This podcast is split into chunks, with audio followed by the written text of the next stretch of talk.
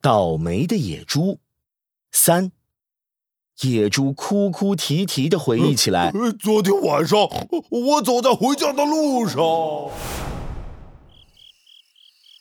森林里的小鸟叽叽喳喳叫。晚上，野猪一边哼着歌，一边往家的方向走。忽然，前方出现了一道黑色的影子。哎，野猪，哎，我想请你帮我个忙。哎，如果你答应的话，黑影从口袋里抽出一把现金，拿在手里晃了晃。这些就都是你的了。钱！野猪看到了黑影手里的一大叠现金，不由自主地伸出手去。就在黑影以为野猪已经答应了的时候，野猪突然伸出另一只手。狠狠地在伸出去的另一只手上拍了一巴掌，接着飞快地闭上眼，扭过头：“你快快快把钱拿走吧，我以后再也不干坏坏事了。”“什么？我没说让你去干坏事啊！不是坏事，哦，那你为什么把脸蒙上了，鬼鬼祟祟的？老猪，我可不是好骗的。”那是因为啊，因为我长得很可怕，大晚上怕吓到你。黑影眼珠转了转，亮出手背上的闪电纹身。啊，我要你做的就是一件很普通、很普通的小事儿。你不是有一辆红色摩托车吗？啊，我只是想让你在手上纹一个这样的闪电纹身，然后骑着摩托车在街上溜达几圈。哎，怎么样？这钱好赚吧？嘿嘿嘿。拉布拉多警长，你一定要相信我呀！忽然，野猪往手上吐了口口水，使劲的擦了起来。呃，你们看，老猪我怕疼，不敢去纹身。这个闪电是我自己画上去的呀。哎呦呦，还真的擦掉了呀。呃，不过这也不能证明我相信他。太好了，没想到你这么信任我，谢谢你，拉布拉多警长。野猪一愣，顿时感动的眼泪鼻涕一块流。拉布拉多警长笑着摇摇头：“我相信你，不是因为我自己的直觉，而是因为这个。”拉布拉多警长指向野猪的红摩托车车头：“抢劫的家伙很聪明，发现警察在调查案件后，就找了野猪当替罪羊。可惜他忽略了一点，他逃跑时摩托车在路口撞了一下，掉漆了。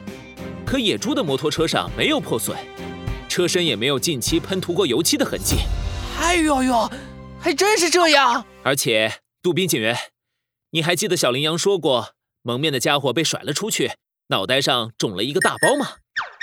杜宾警员连连点头，接着一拍巴掌：“啊，我知道了！蒙面动物中午才摔了个大包，肯定没有那么快消肿。可野猪头上一点伤痕都没有，所以蒙面动物不是野猪。”哎，哎呦呦，还以为抓住了蒙面动物了呢。呃，这下怎么办啊，拉布拉多警长？拉布拉多警长微微一笑，别急，我们可以这样，再这样。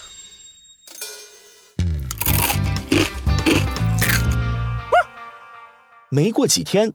劫匪野猪被捕的消息传遍了森林小镇。嗯哼哼哼，倒霉鬼野猪被抓了，我真是真是聪明绝顶啊！这下我终于可以开始出手我抢来的手机喽。傍晚，一家偏僻的手机店里，来了一只圆滚滚的窝河马。瞧瞧它，圆滚滚的脑袋上鼓了一个大包。两只小眼睛滴溜溜的乱转，大热天的却穿着一件长外套，那被袖口挡住的手背上隐隐露出闪电纹身的一部分。哎，老板，嗯哼，收手机吗？一部手机只要两千块，要的话，这些全给你了。窝河马说着，将一个大麻袋甩到柜台上，只见麻袋里装着满满的手机。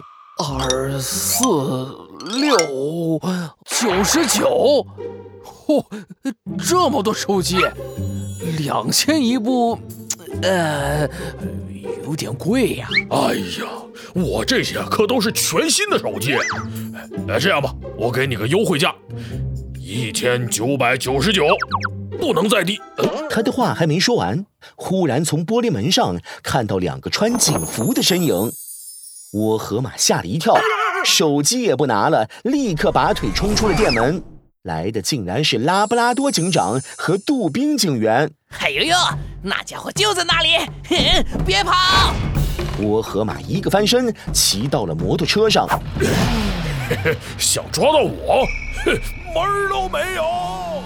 拉布拉多警长刚想冲去，只听“砰”的一声巨响，窝河马太慌张了，开着摩托车直直的朝电线杆撞了过去，接着。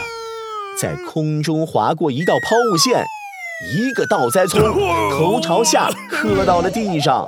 拉布拉多警长和杜宾警员急忙冲了过去，只见窝河马的脑袋上又鼓起了一个大包，跟前几天鼓起来的大包正好一左一右的立在脑袋上，看起来就像长了两个角。呃，我我的脑袋哟！要开花了！杜宾竟然没忍住笑了出来。没人跟你说过骑摩托车要戴安全帽吗？可恶！你你你们不是抓到野猪了吗？为什么还会出现在这里？哎呦呦！拉布拉多警长早就识破你的诡计了。什么？拉布拉多警长乌黑的圆眼睛闪过一道智慧的光芒。沃河马，我们早就知道你设计哄骗野猪。让他成为你的替罪羊，于是我将计就计，让野猪配合我们，假装被警察抓了，并让这个消息传遍了森林小镇，目的就是想让你真正的劫匪听到。什么？野猪被捕是假消息？没错，你抢了那么多手机，很难带出小镇吧？手机更新换代很快，如果囤积在手上，很快就不值钱了，所以。